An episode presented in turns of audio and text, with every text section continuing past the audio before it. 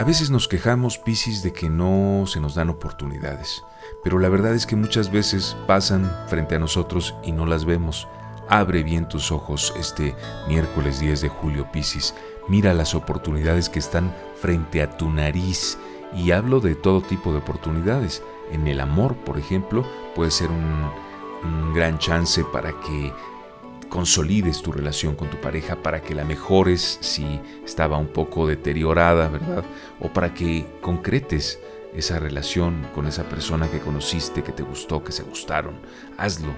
Eh, ve preparándote en el trabajo porque posiblemente ahí, entre tus compañeros, se está gestando una especie de, de guerra en tu contra. Puedes desarmarla si te mantienes atento y sereno y trabajando.